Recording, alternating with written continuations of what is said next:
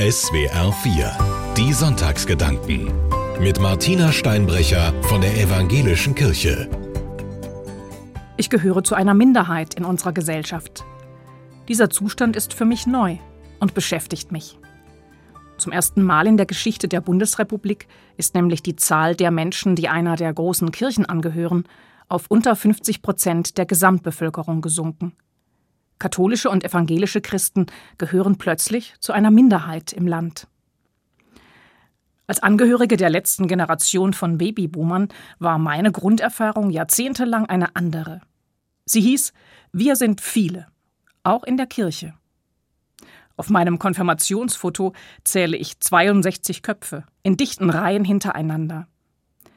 Während meines Theologiestudiums habe ich in völlig überfüllten Hörsälen, auf Fensterbänken und auf dem Fußboden gesessen. Und vor dem Vikariat war völlig klar, dass nur wenige aus unserem Jahrgang in den Dienst der Kirche übernommen würden. Natürlich hat sich das alles in den letzten Jahrzehnten schon massiv verändert.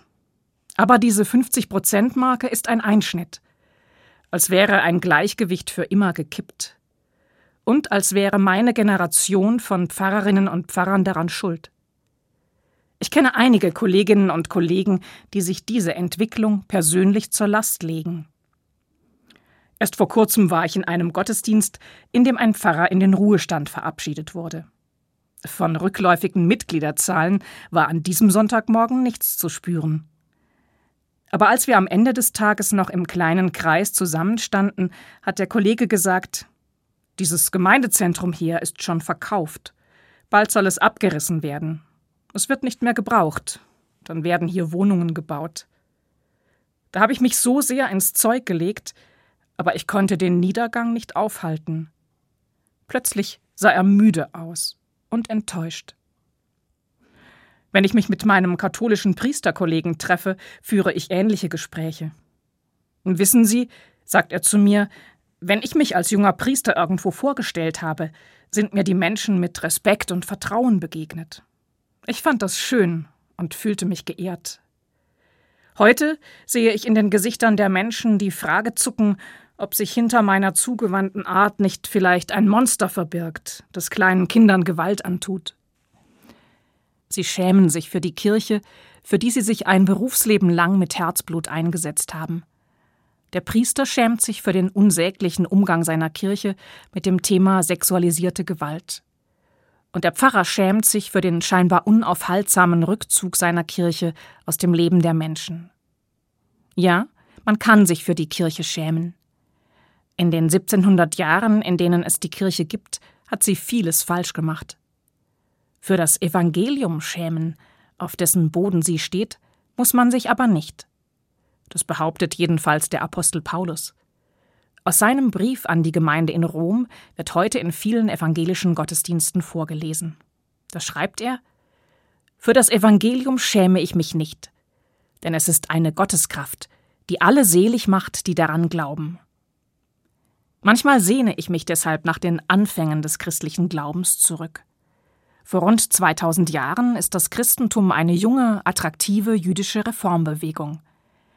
Die Institution Kirche gibt es noch nicht, genauso wenig wie ihre Besitztümer, ihre Pfarrstellen, ihre Ordnungen oder auch ihre Skandale. Ihre Amtsträger gehen alltäglichen Berufen nach. Der Apostel Paulus verdient sein Geld zum Beispiel als Zeltmacher und bereist ganz ohne Überstundenkonto und Reisekostenabrechnungen den ganzen östlichen Mittelmeerraum. Er predigt, geht in Kontakt mit den Leuten, überzeugt gründet Gemeinden, schreibt unermüdlich Briefe. Und die Anhängerschaft wächst. Aus einer kleinen, unbedeutenden Minderheit wird eine ernstzunehmende Gruppierung.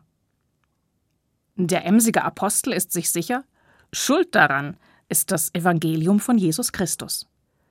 In den Geschichten von dessen Leben und Sterben steckt eine Kraft, die Menschen selig macht.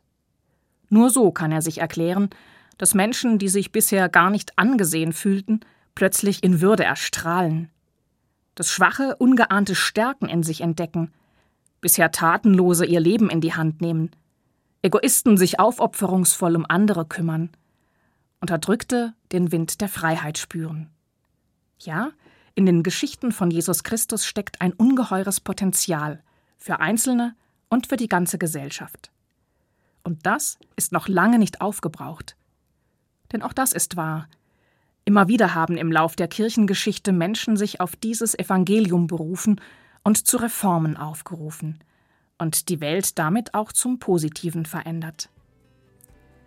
Schon möglich, dass die Kirche heute schwach ist und dass man sich manchmal sogar für sie schämen muss.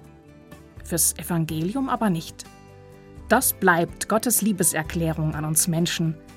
Und ich glaube, auch in meiner kleiner werdenden Kirche ist diese Kraft am Werk.